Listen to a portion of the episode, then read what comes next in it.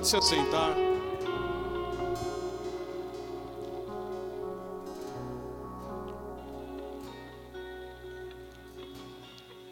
Como Deus é bom. Como Deus é bom, Ele vai de alcance aos corações. E uma parte da oração foi: Senhor, encontra os enfermos. E é isso que nós estávamos orando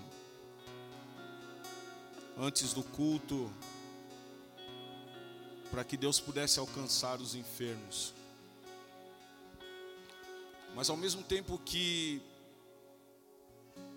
nós oramos, nós nos colocamos aqui à disposição do Senhor, e tem umas coisas que me incomodam, e quando me incomodam, eu não consigo deixar de trazer a vocês. Primeiramente, eu quero que quero repreender um espírito maligno que vem tirar a tua concentração nesta manhã. Todo espírito mal que venha te trazer desconforto nesta hora, eu quero repreender em nome de Jesus. Que Deus entre na sua mente, no seu coração, que o Espírito Santo de Deus possa mover algo em você para que você não perca aquilo que o Senhor tem para trazer para você. eu vou pedir algo para você. Eu gostaria que você orasse com a pessoa do seu lado direito. Em vez de pedir para que você venha à frente, nós venhamos orar, eu gostaria que você orasse com a pessoa do seu lado direito. Então eu gostaria que você começasse. Se tiver que sair do seu lugar e para alguma pessoa que, que você está vendo que ela está sozinha, eu gostaria que você orasse com ela aí.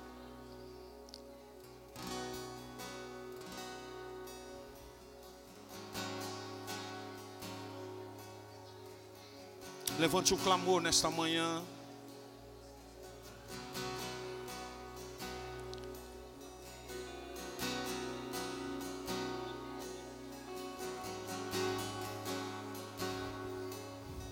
Que o Espírito do Senhor venha inundar-te nesta hora.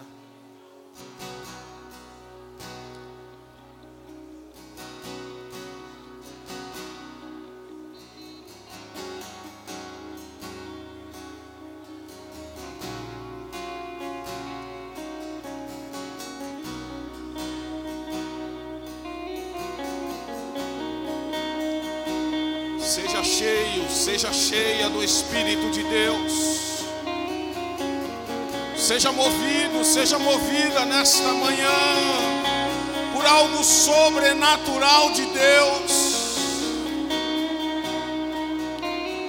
Amamambi biasui, candamambias.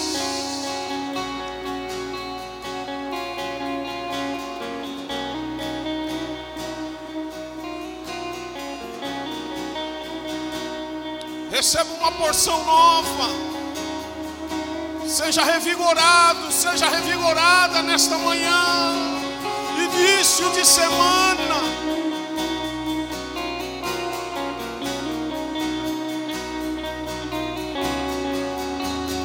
As obras do inferno não prevalecerão sobre a igreja do Senhor.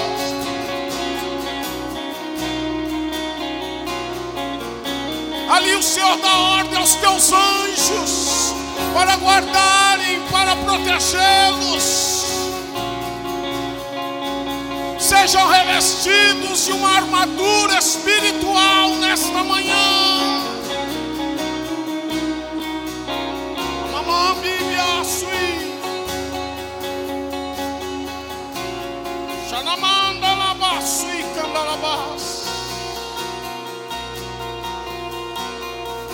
Ramanam biasui.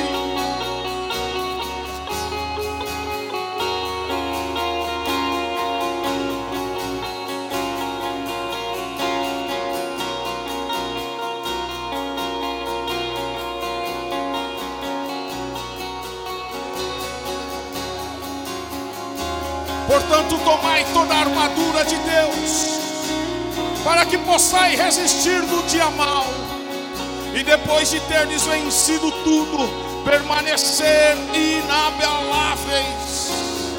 Estais, pois, firmes, cingindo-vos com a verdade, vestindo-vos da coraça da justiça calçai os pés com a preparação do Evangelho da paz, embraçando sempre o escudo da fé, com o qual podereis apagar todos os dardos inflamados do maligno. Tomai também o capacete da salvação e a espada do Espírito, que é a palavra de Deus com toda oração e súplica, orando em todo tempo no Espírito, e para isto vigiando com toda perseverança e súplica por todos os santos. Amém. Amém.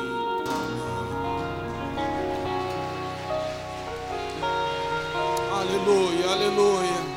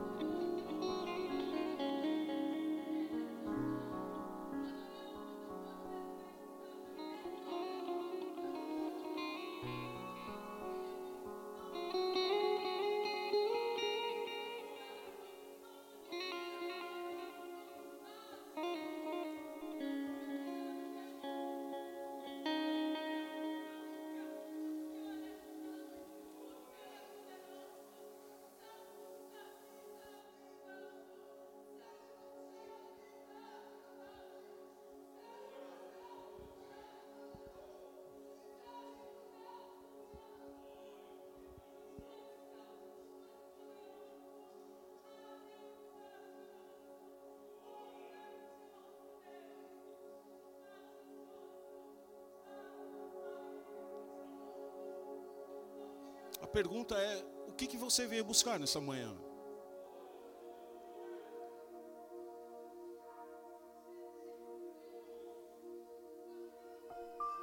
O que você veio buscar nessa manhã, irmão? Eu não tenho nada para te dar.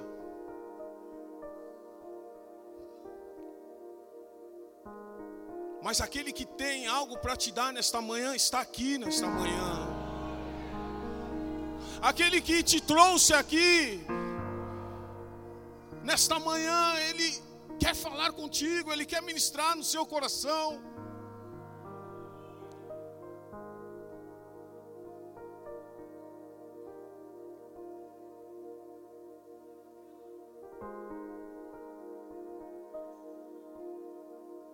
Eu quero trazer uma palavra nessa manhã em Atos dos Apóstolos, no capítulo 19, não precisa você abrir ainda.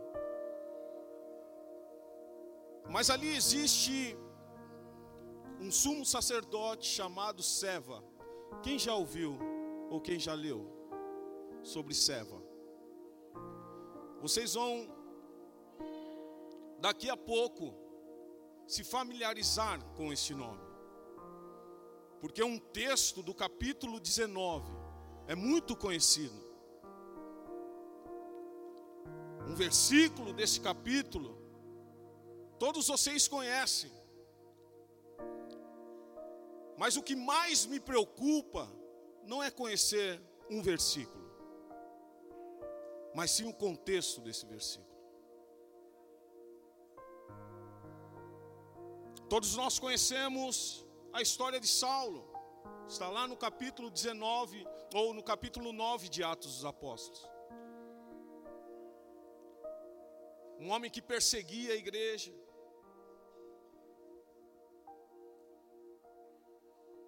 Um homem que se contentava em perseguir a igreja.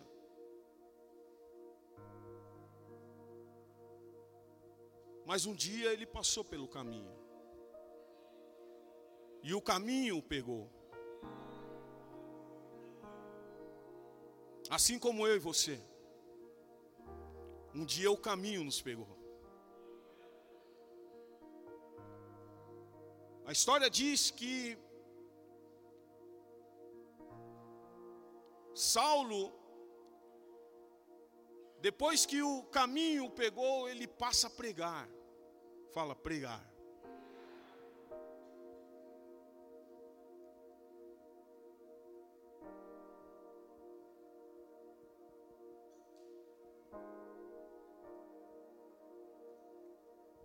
Era tanta fome de busca, tanta sede da presença, que é algo que muitas vezes nos constrange.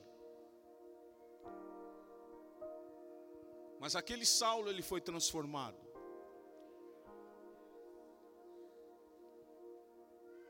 A ponto de ter um homem chamado Barnabé, que abraça esse homem, que leva Saulo a lugares que ele nunca foi.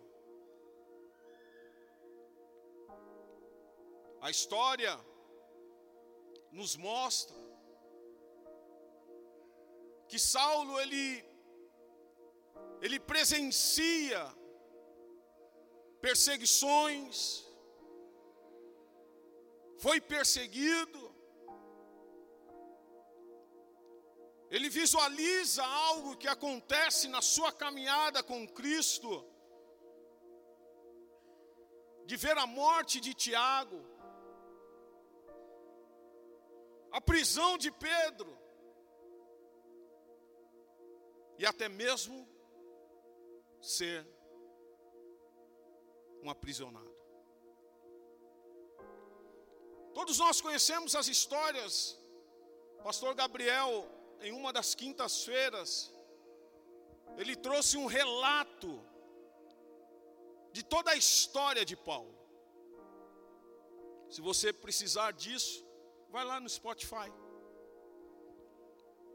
Você vê toda a trajetória desse homem. No capítulo 18 de Atos dos Apóstolos, Diz a palavra que ele era fervoroso naquilo que ele fazia. E é algo que nos dias de hoje nós estamos perdendo essa essência de sermos fervorosos na propagação do evangelho. A sermos fervorosos onde quer que seja, falarmos do amor de Cristo e sermos um instrumento nas mãos do Senhor. Estamos perdendo a essência, igreja. Estamos perdendo a essência de sermos igreja. Queremos palcos.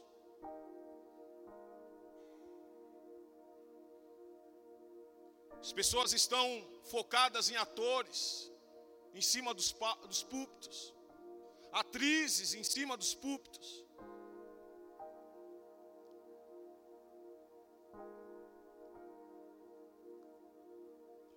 Cadê a igreja? Sabe, irmãos, nós tivemos aqui nesta semana muitas atividades. Desde segunda de domingo passado, nós estamos na igreja. Segunda-feira tivemos um monte.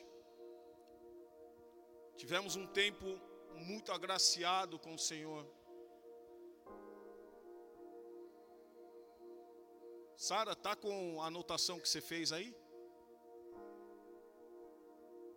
De quarta-feira? Esqueceu? Ou está anotado? Está anotado. Então pega. Segunda-feira no monte. Tempo muito agraciado. 70 irmãos conosco.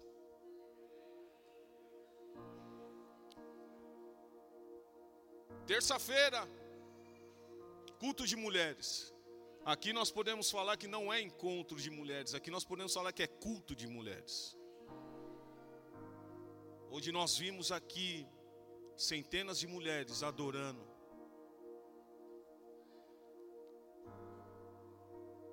E muito feliz porque antes de tudo isso Deus mandou um anjo. E mais uma vez este anjo confirmando aquilo que Deus vai fazer neste lugar. Ou do que Deus está fazendo neste lugar. Na quarta-feira, no curso de intercessão, pode vir aqui, Sara. Fica com vergonha. Tudo é assim, eu não gosto de falar antes, porque se você fala antes, já começa a bolar e pensar no que vai falar e vai fazer. Não, eu gosto de falar assim, chamo na hora, porque não dá nem tempo. É deixar o Espírito Santo mesmo. Na quarta-feira, no curso de intercessão, a gente é ministrado aqui sobre o Espírito Santo.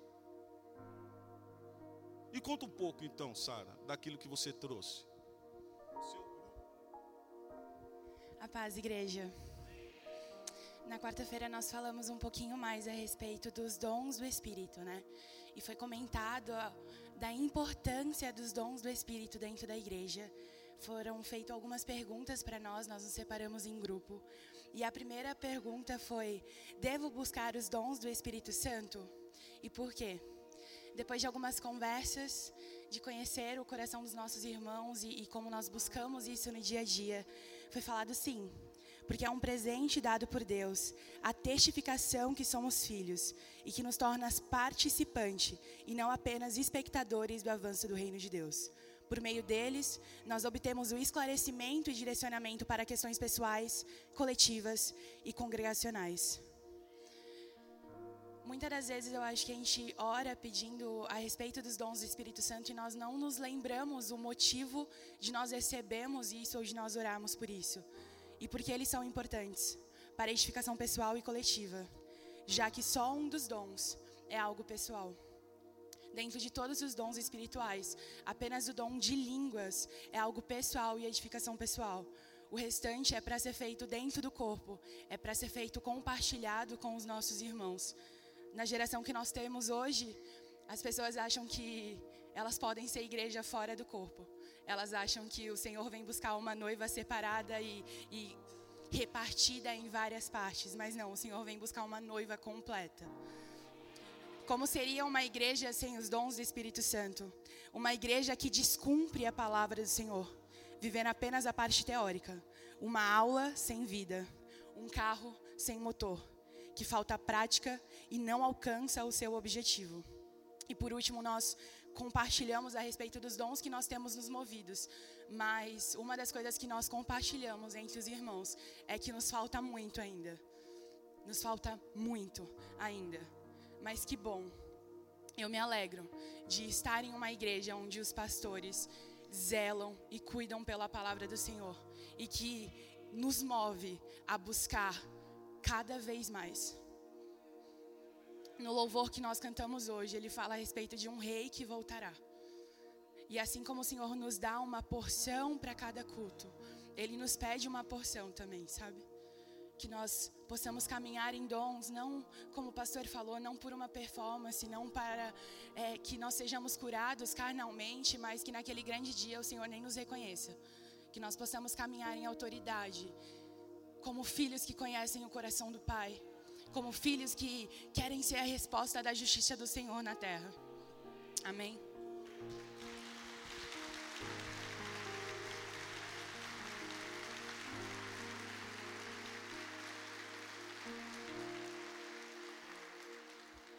Por que, que você quer apagar o, o dom que seu irmão tem?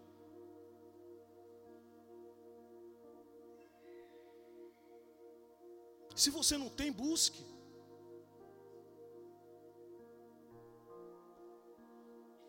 Aqui é o melhor lugar para você buscar, irmão. Aqui é o melhor lugar para você agradecer. Porque a casa do Senhor virou uma casa de negócios. Virou um lugar de petições.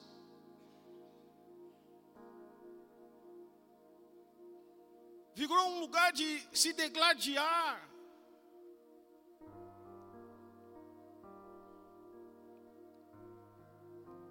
Na quinta-feira, nós somos ministrados sobre julgo desigual.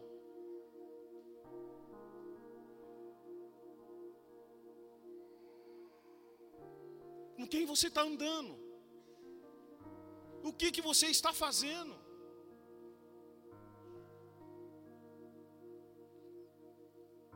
Como você tem se portado?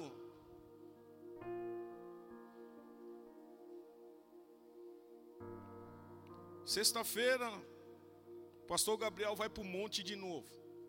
Oh, glória, esse menino está na pegada, hein?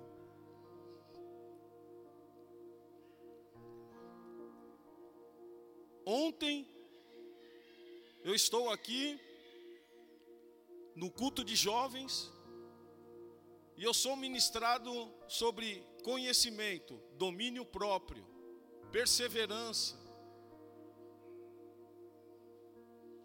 Em 2 Pedro, capítulo 1, a partir do versículo de número 15, você vai lá, busca conhecimento. Temos buscado conhecimento para tantas coisas.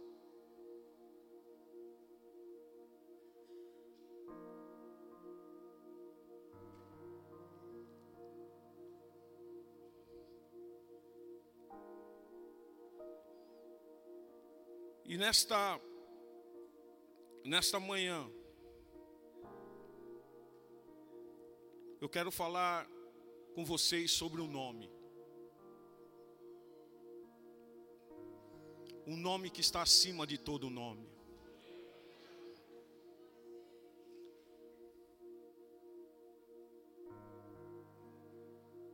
E cuidado muitas vezes em você mencionar o nome.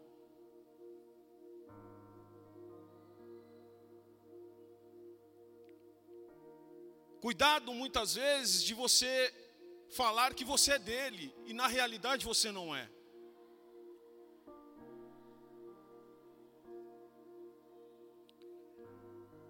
Eu vou começar a minha ministração do final.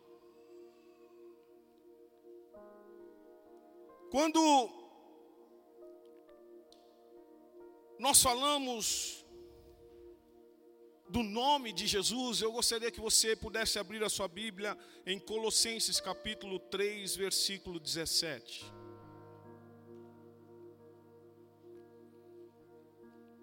Colossenses capítulo 3, versículo 17. E tudo o que fizerdes, seja em palavra, seja em ação, fazei-o em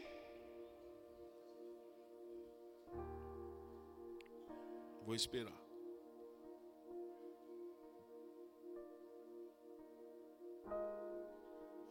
Se você não tem aí, tem aqui.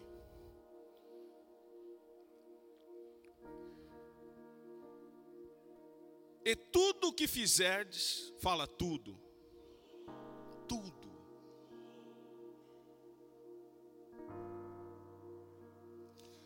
Seja em palavra, seja em ação, fazei-o em dando por ele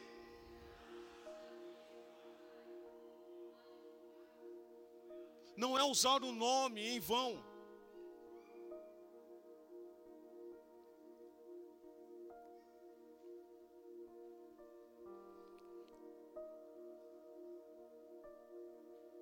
Primeiros cristãos, e, e quando eu falo sobre os primeiros cristãos, nós falamos da época de Saulo. Nós falamos da época de Estevão. Nós falamos da época de Tiago, que eu acabei de mencionar aqui. Nós falamos da época desses mártires. Que eles colocaram em exposição a vida deles pelo nome.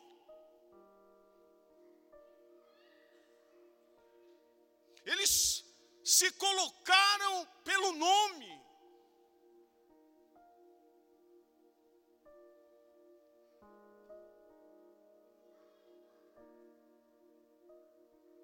E quantas vezes eles foram advertidos para não falarem no nome.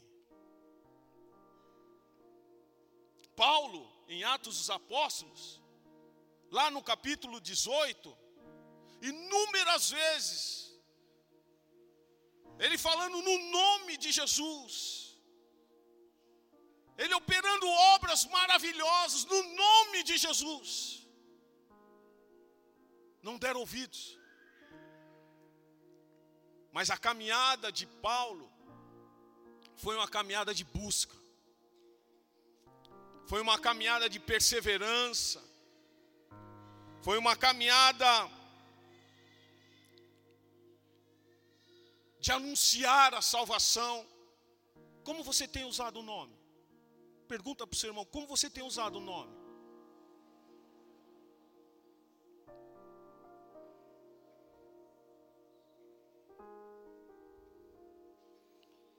Primeiro, para falarmos em nome de Jesus, nós precisamos crer no poder deste nome.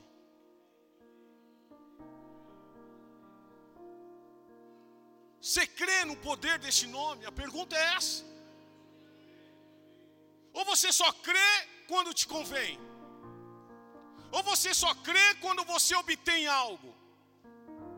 Ou você só crê quando te faz bem?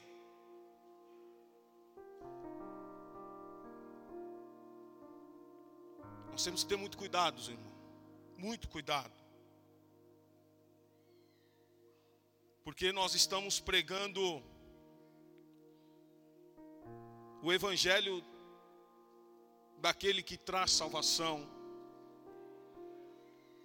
para que outros creiam também. E isso tem me preocupado muito quando eu leio a história de Seva e seus sete filhos. Sete filhos sumo sacerdote. Conhecia a palavra ou não? Conhecia ou não, igreja?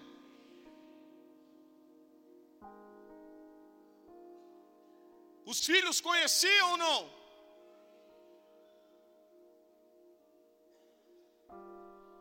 Mas o nome do Senhor não pode ser pregado em vão, irmão.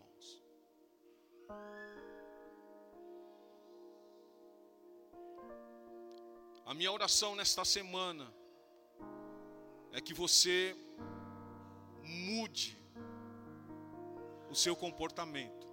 Ou nós viemos mudar o nosso comportamento, me incluo nisso também, porque somos uma igreja e o nosso comportamento tem que ser com aquilo que pregamos. Se não fosse assim, o Márcio não estaria aqui, Boleta, qual eu esqueci o nome dele, do, do, do menino que você trouxe, ele estava no futebol. João. João está aí? Está lá fora. O João, quanto tempo está na igreja? Três meses. Sabe que no futebol está sendo pregado o nome.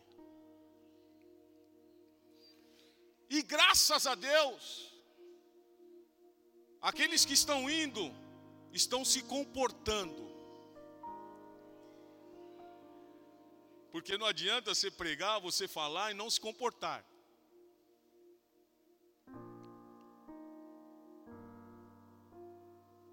Tem alguns irmãos aqui que estão na igreja por causa do futebol. Que começou há quatro meses, cinco meses. Cinco meses.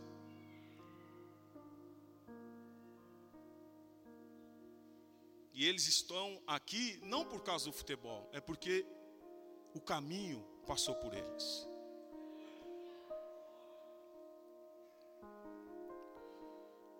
Abra sua Bíblia agora em Atos dos Apóstolos, capítulo 19.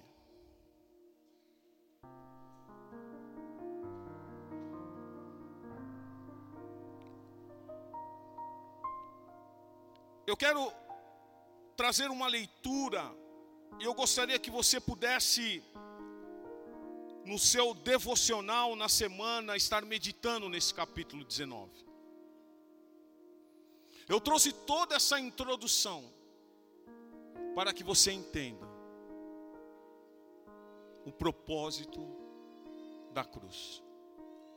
Aconteceu que estando Apolo em Corinto, Paulo, tendo passado pelas regiões mais altas, chegou a Éfeso e achando ali alguns discípulos, perguntou-lhes: Recebestes porventura o Espírito Santo quando cresces?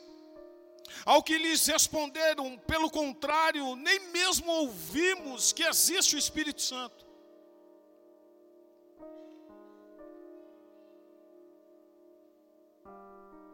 Então Paulo perguntou: Em que, pois, pois fosses batizados?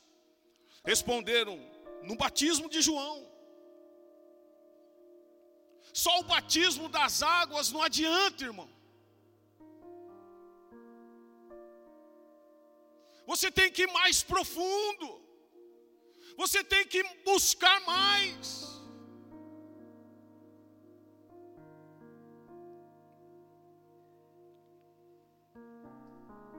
Então Paulo perguntou em que, pois, fosses batizados? Responderam no batismo de João. Disse-lhes Paulo: João realizou o batismo no arrependimento, dizendo ao povo que crescem naquele que vinha depois dele e saberem Jesus. Eles, tendo ouvido isso, foram batizados em nome do Senhor Jesus. Impondo-lhes, versículo de número 6, impondo-lhes Paulo as mãos, veio sobre eles o Espírito Santo e tanto falavam em línguas como profetizavam. O que mais me impressiona é que eu creio que naquela reunião não haviam só 12 pessoas. Depois eu tenho um tete com Paulo. Quantas pessoas tinham naquela reunião?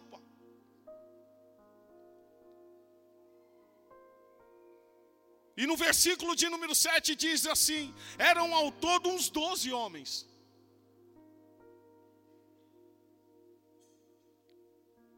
Por que, que a igreja, nos dias de hoje, não vem para a igreja buscar dons espirituais?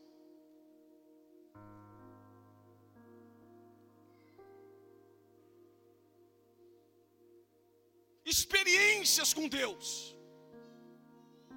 Por que, que a igreja nos últimos dias não vem buscar os dons, mas vem buscar fama, dinheiro? E se eu perguntar para todos aqui, quantos vieram buscar dons espirituais? Eu creio que nem todos. Sabe, irmão, tem muitos dons.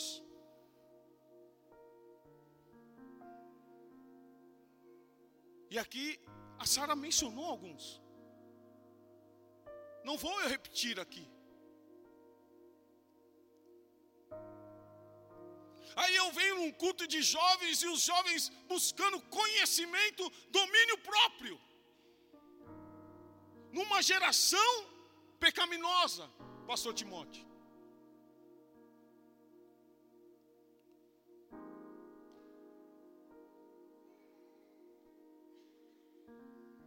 Quantos vieram aqui nesta manhã buscar conhecimento, sabedoria? Mas não, a gente quer cura, né? Nós queremos algo para se satisfazer o nosso ego. Mas a vida de Paulo, ela não, não, não, é baseada só nisso, irmãos.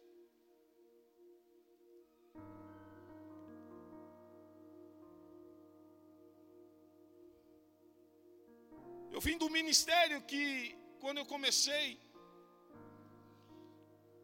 tinha muito isso de impor as mãos e, e ser batizado no, no Espírito Santo.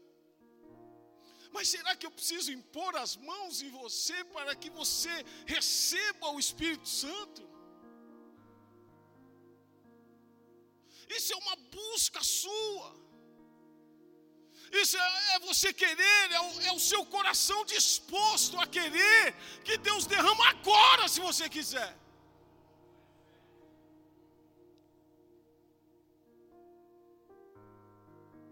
Quantos aqui também não vou pedir para que você levante? Quantos aqui não foram batizados em línguas ainda? Sabe por que você critica? Porque você ainda não teve a experiência.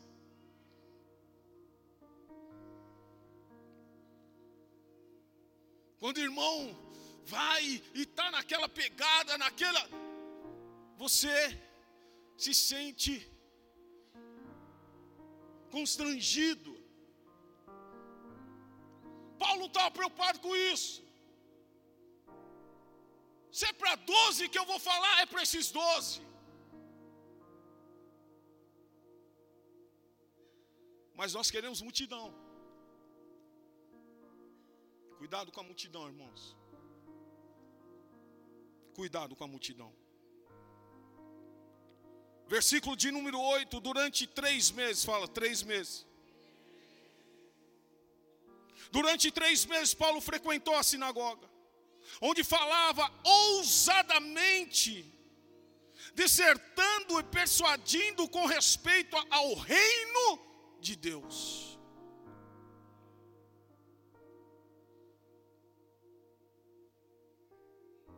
Três meses não se preocupando com os mestres, três meses não se preocupando com o que iriam falar dele, três meses buscando e sendo obediente ao nome que está acima de todo nome, não se importando com o sumo sacerdote,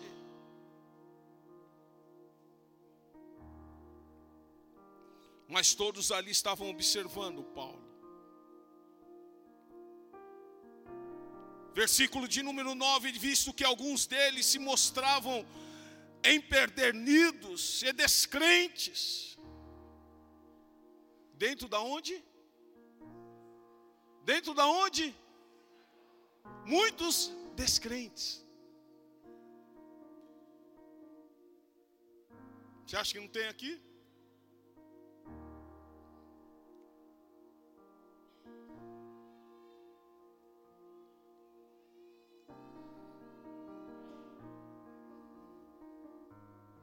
Visto que alguns deles se mostravam empedernidos e descrentes, falando mal do caminho diante da multidão. Paulo, apartando-se deles, separou os discípulos, passando a discorrer diariamente na escola de Tirano. Durou isso por espaço de dois anos, dois anos.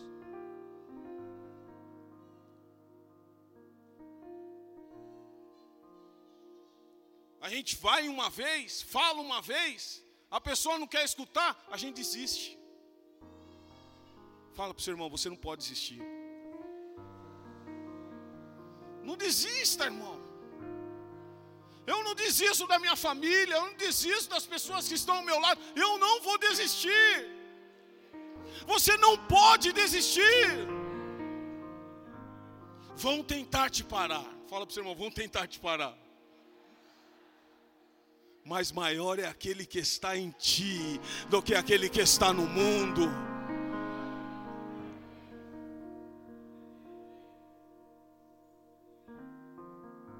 Quantas pessoas já tentaram nos parar? Completamos 18 anos. Eu sei em quem eu tenho crido. E você?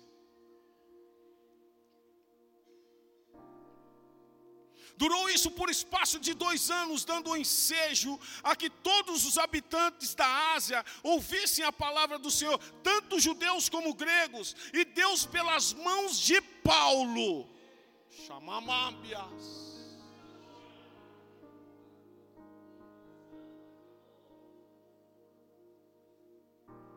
Ah, não, isso aí é só para pastor. Paulo tinha uma patente. É esse o problema. As coisas acontecem do nosso lado, Deus prepara, está do nosso lado, para nós cuidarmos, para nós fazermos, nós queremos chamar o pastor. A situação está na sua frente. Vai, Deus está falando assim, vai resolva.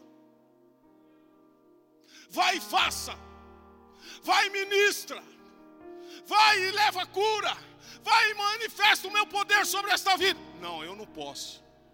Irmão, então você não conheceu.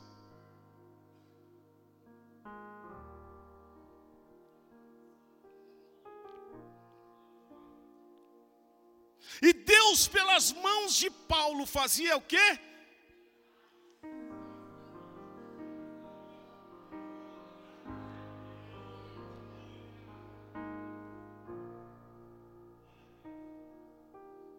Sabe que o povo não vê mais? Porque não busca. Mas você que está aqui nos acompanhando, você tem visto o poder de Deus sobre essa casa. Você tem visto o que Deus está fazendo. Você tem presenciado a mão de Deus. Só para citar alguns, pastor Vagninho no monte, antes de subirmos, começou a citar alguns milagres. Aquele que não tinha casa, Deus abriu porta. Aquele que estava enfermo, Deus curou. Que mais, pastor Wagner? Aquele que, aquela que não podia ter filho, está gerando.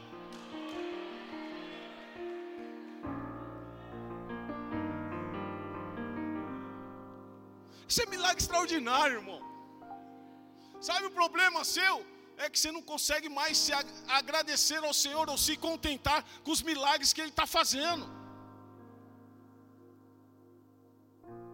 Porque só nós sabemos a dor de uma, mãe, de uma mulher que não consegue dar a luz. E quando nós ficamos sabendo, nós nos regozijamos, pulamos. É, o pastor Vagninho perdeu umas calorias aquele dia aí. Aí eu fiquei mais, não sei se eu fiquei feliz pelo, pelo milagre extraordinário, pelas calorias do pastor Vagninho.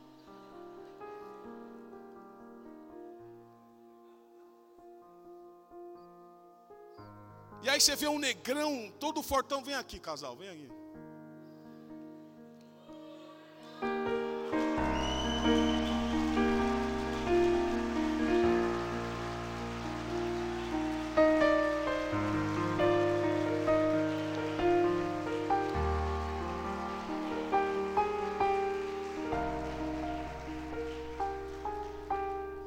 Sei que ele não vai querer falar. Ele vai falar assim: deixa ela. A paz. Gente, eu não estava preparada para isso ainda. É, há dois anos, na verdade, há três anos atrás, eu comecei a ter muitas dores, né, no período menstrual, sem estar menstruada, e nenhum médico descobriu o que eu tinha. Aí foi, comecei a fazer vários exames e cada exame que vinha era uma surpresa ruim, diferente, né? Era uma surpresa desagradável.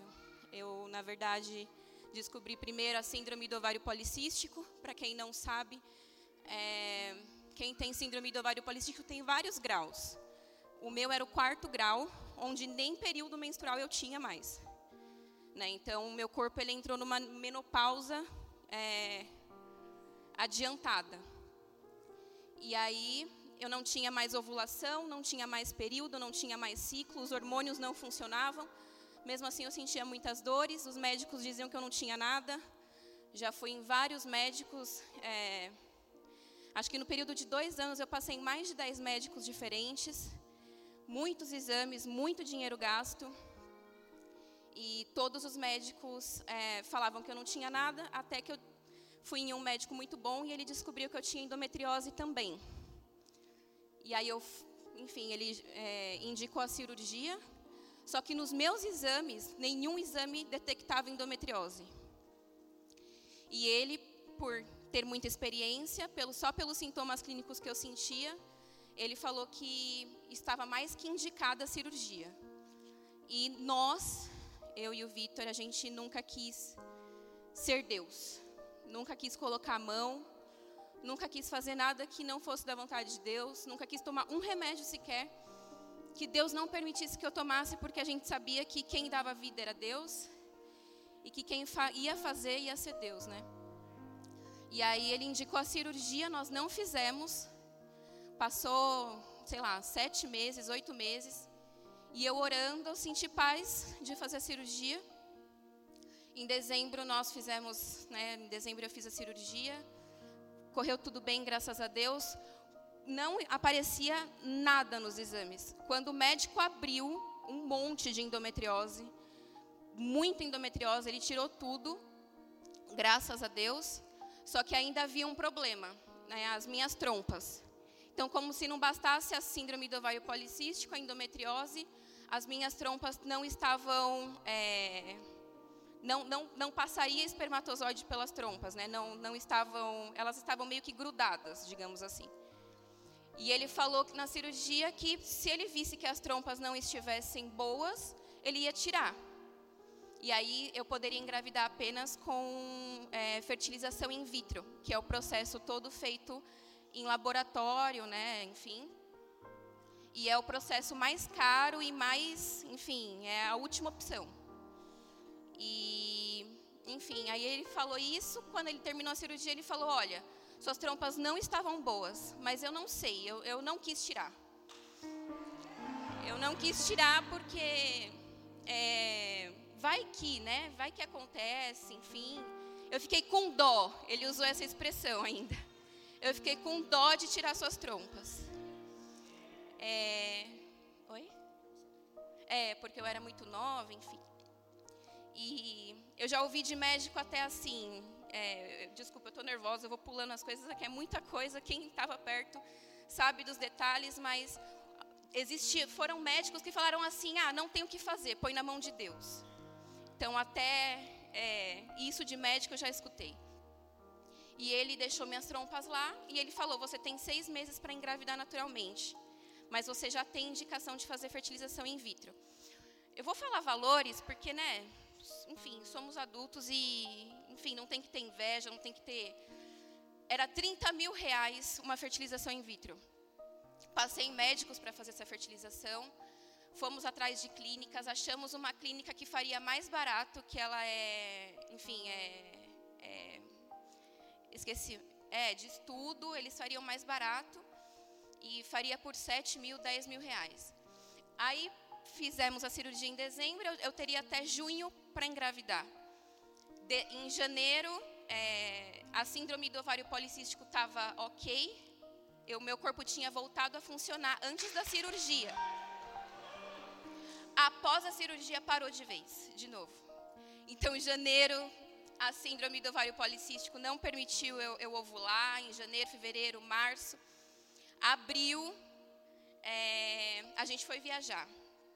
Em abril a gente foi viajar, já estávamos certos de que a gente ia fazer fertiliza, fertilização in vitro, né? Nós tínhamos apenas mais um mês de tentativa natural. 15 dias antes de fazer a viagem, a gente fez a consulta nessa clínica que era mais barato, que era 10 mil reais. E aqui, para exaltar o nome de Deus, apenas exatamente por isso, não era pelo dinheiro que a gente não fez a, a fertilização in vitro. Mas eu acho importante a gente falar isso porque às vezes as coisas estão nas nossas mãos e a gente quer lá pegar e fazer com as nossas próprias mãos, mas a gente é, tentou ao máximo deixar Deus fazer e orar e ver aquilo que Deus queria que a gente fizesse. Então não foi pelo valor que nós não fizemos a fertilização in vitro, foi por colocar na mão de Deus. E aí a gente fez essa consulta porque eu só teria mais um mês de tentativa natural. E a gente foi viajar. Viajei, maravilhoso. Menstruação atrasou. E já tinha acontecido outras vezes. E eu não nem passou pela minha cabeça de nada. A gente viajou, estava lá viajando e tá tudo certo. Quando a gente voltou, fiz o teste de gravidez e deu positivo.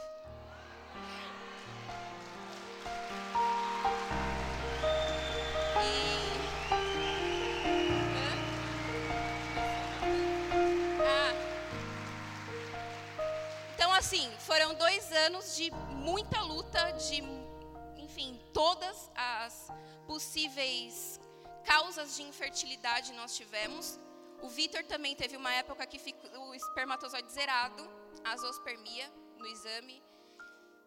foram muitos detalhes e muita luta e a igreja inteira orando. E eu quero aqui agradecer a todo mundo porque vocês foram demais. Assim, eu não escondi o processo de ninguém. Nós vivemos o processo inteiro. Todo mundo sabia do processo que a gente estava passando. Nós optamos por não é, por não esconder isso, por, por não deixar de mostrar a fragilidade. Muitas vezes já me viram chorando, clamando, deitada, enfim, isso não é vergonha para ninguém. Eu acho que se você tem um problema, exponha para a comunidade, vamos orar, vamos estar tá junto e vocês são a minha família. E eu agradeço muito vocês por tudo que vocês fizeram, porque sem vocês teria sido muito mais difícil. E muito obrigada por tudo.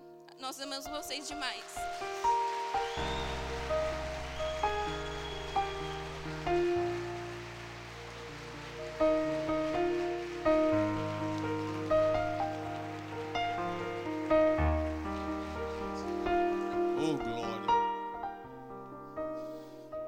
Mais uma lutadora de jiu-jitsu aí chegando. Grupo de louvor, por favor. E os milagres estão acontecendo, irmãos.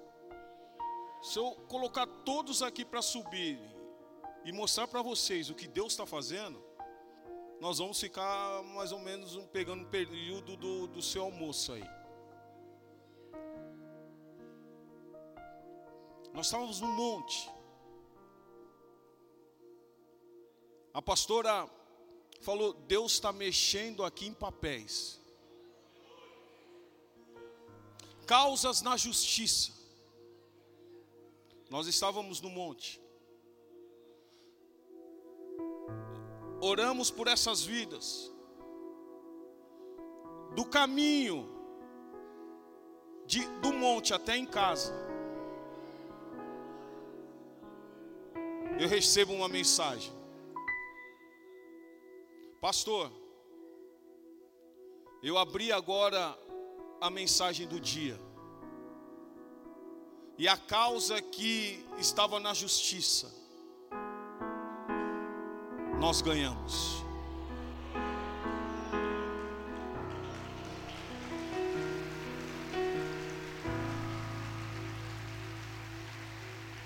Está o Fábio aqui. Fique em pé aí, Fábio. É parente sua? Não, já está chorando contigo aí, glória, aleluia. Benção não, Fábio? E o Fábio falou, pastor, eu estava desempregado.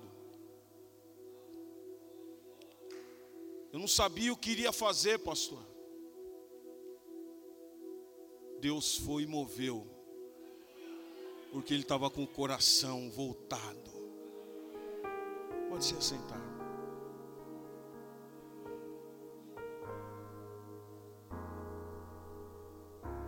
Deus está agindo numa velocidade, irmãos, que é impressionante. Porque Ele é a primazia deste lugar. Só para finalizar. Os milagres extraordinários aconteciam através da vida de Paulo a ponto de levarem aos enfermos lenços, aventais, do seu uso pessoal diante dos quais as enfermidades fugiam das suas vítimas, e os espíritos malignos se retiravam, e alguns judeus exorcistas ambulantes, e aqui é o tema da minha pregação. E alguns judeus exorcistas ambulantes tentaram invocar o nome do Senhor Jesus sobre os processos de espíritos malignos, dizendo: Esconjuro-vos por Jesus a quem Paulo prega. Eles saíam, e no nome de Jesus eles expulsavam demônios. Até o ponto Olha para mim, olha para mim.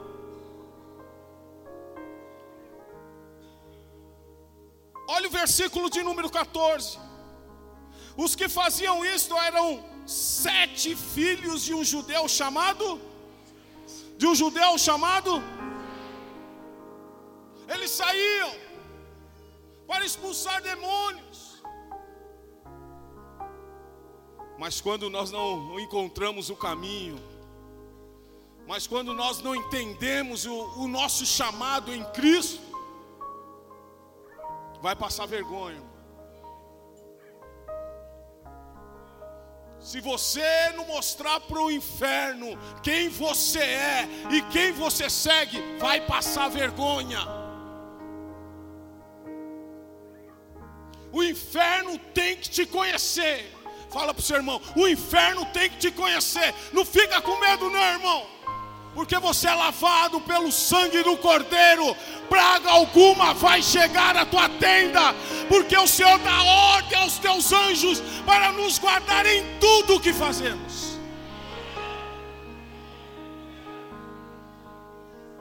Tem aquele irmão, ah, eu não vou falar, ah, o inferno, irmão, então você não conhece.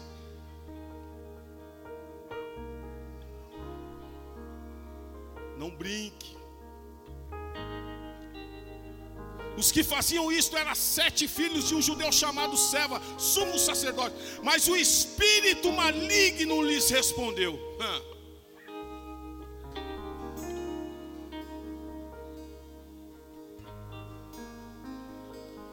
Teve um dia, no começo do nosso ministério, e nós tínhamos culto de libertação no culto na igreja lá na Alemanha. Aí começou, começou, eu estava pregando tal, aí uma endemoniada se levanta e começa. Ai, ai, ai, ai, ai, ai, ai. Aí, aí levanta outro irmãozinho. Não vai acusar ninguém não, hein? Não vai acusar ninguém não, hein?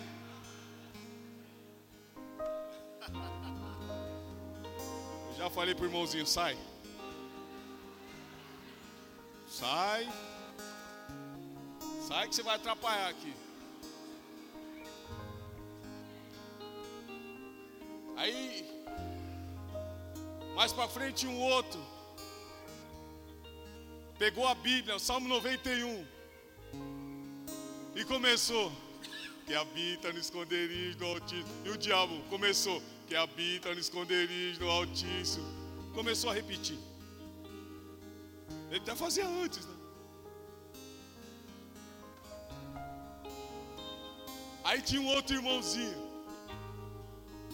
Não, é só história. Eu preciso escrever outro livro. Aí tinha outro irmãozinho. Ligou para o Brasil. O pastor, o, o irmão aqui está endemoniado. O que, que eu faço aqui? O demônio falou: Você precisa ligar para o Brasil? Eu falo que o mundo espiritual ele é real.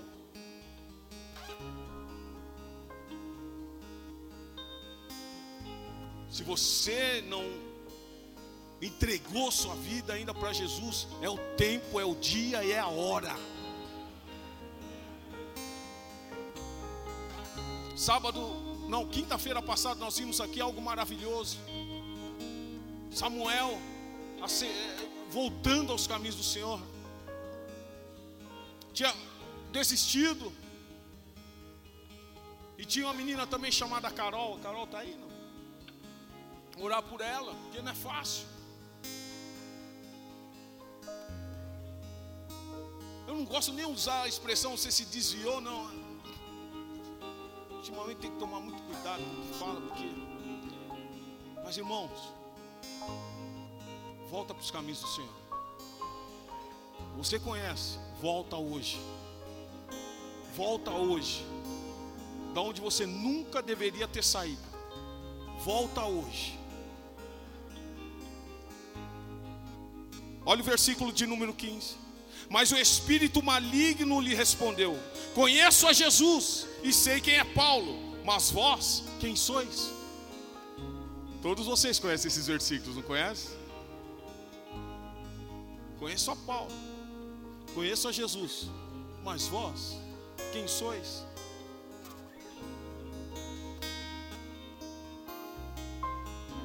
Mas aí o contexto que é a melhor parte. Nunca se esqueça do Seva e seus sete filhos. Nunca se esqueça desse texto. Porque é que faz a menção a este versículo que você tanto conhece. Se vir a sua memória a vida de Seva e seus sete filhos, você vai se policiar.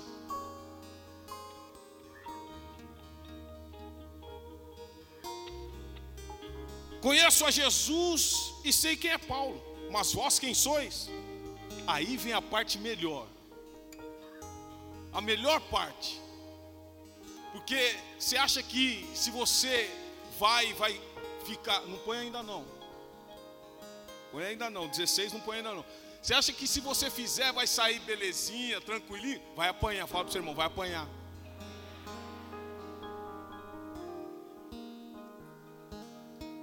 Olha o texto, vamos ler juntos. Amém? 16. 1, 2, 3. E o processo do espírito maligno saltou sobre eles, subjugando a todos. E tal modo prevaleceu contra eles. Desnudos e feridos fugiram daquela casa. Apanharam tanto, ficaram nu e que fugir da casa. Não entre aonde você não está apto para entrar. Não entre, irmãos. Sabe, eu vejo muito de púlpito aí, não, vai lá e faz, vai, vai. Calma. Não é para todos. Se você está no caminho, amém. Se não vai senão vai apanhar. E o processo do espírito maligno saltou sobre eles. É uma força sobrenatural. Uma vez eu estava num processo de libertação. Aí tinha, tinha um rapaz que ele era ele era fraquinho. Precisou dois, eu e mais um outro irmão segurá-lo. Tamanha força. O mundo espiritual é real. Não brinque não. Não vai de qualquer forma não. Porque hoje em dia, não vai do jeito que você está, irmão. Não tem problema nenhum não. Não vai? Hum.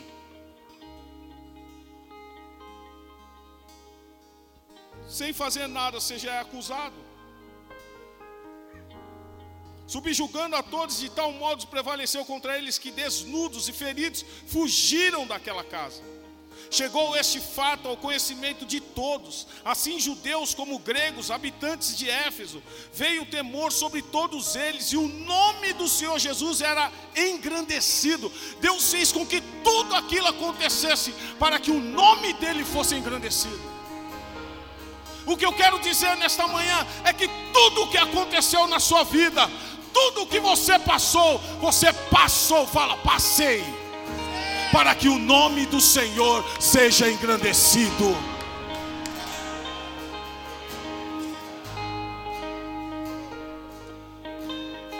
as coisas velhas ficaram para trás. Eis que Deus faz tudo novo. É o que Deus estava fazendo naquele tempo, estava mostrando que Ele é Deus, que Ele pode. Vai cavucar lá atrás, não, irmão. Ah, não, você precisa fazer é, um negócio de cavucar, de mexer. Não vai, irmão.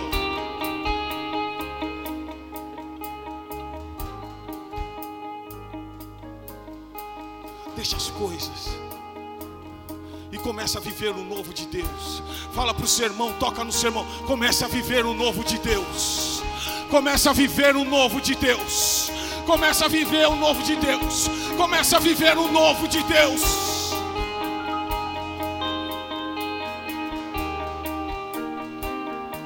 Olha o que diz no versículo 18: Muitos dos que creram, pergunta para o seu irmão: Você crê?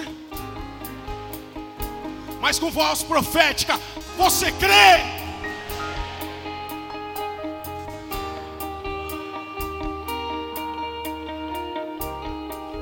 E muitos dos que creram vieram confessando e denunciando publicamente as suas próprias obras. Também muitos dos que haviam praticado artes mágicas, reunindo aos seus livros, os queimaram diante de todos. Sabe, eles deixaram todas aquelas práticas do mundo de lado e começaram a viver o novo de Deus. Você vai pagar um preço sim por isso, mas meu irmão, é muito gratificante estar nos pés do Senhor, é muito gratificante estar nas mãos do Senhor, é muito gratificante seguir este nome que está acima de todo nome. Posicionamento. Se você ainda tem algo que te prendia, eu vou falar assim: prendia, porque hoje não vai mais te prender. Que você dê um salto da sua cadeira e vem aqui para frente. Mas dê um salto da sua cadeira e vem para frente.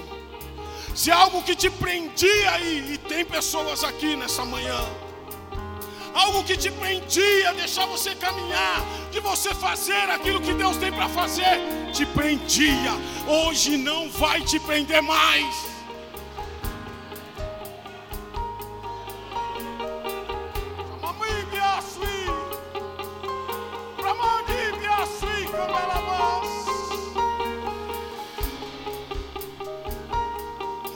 Nome, é o nome dele que está fazendo a obra, é o nome dele que está em jogo nesta manhã.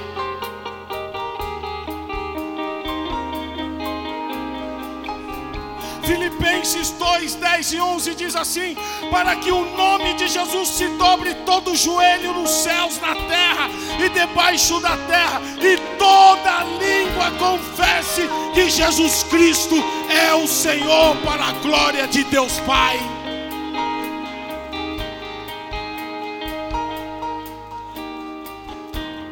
Para que o nome de Jesus se dobre todo joelho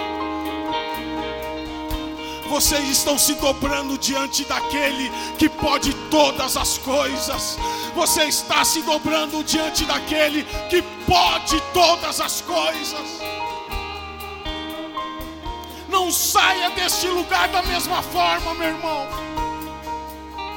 É a oportunidade que Deus está te dando. Paulo saía para pregar, Paulo saía para falar.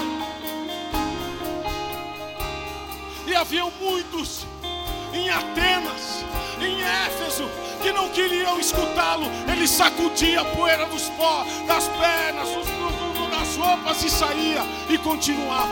Eu estou aqui nesta manhã para te trazer a palavra da verdade. E é a verdade que vai te libertar.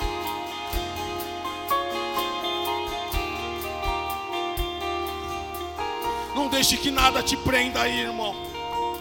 Não deixe que nada te prenda nessa cadeira, nesse lugar que você está. Dá um, dá um passo, saia do seu lugar. Caio, coloca aí 1 Coríntios, capítulo 1, versículo de número 10. E assim eu encerro minha ministração. 1 Coríntios, capítulo 1, versículo de número 10. Rogo-vos, irmãos, pelo nome, pelo nome, pelo nome,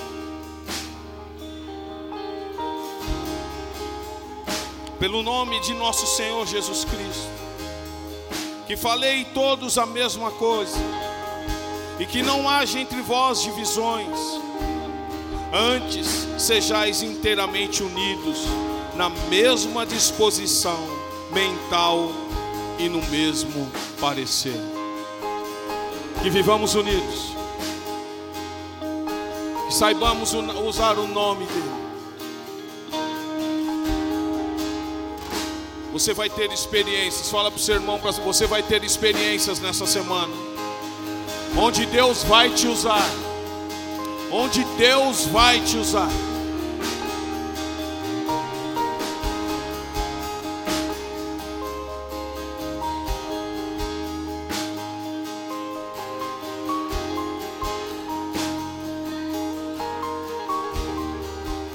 Você vai ter experiências. Que Deus te abençoe.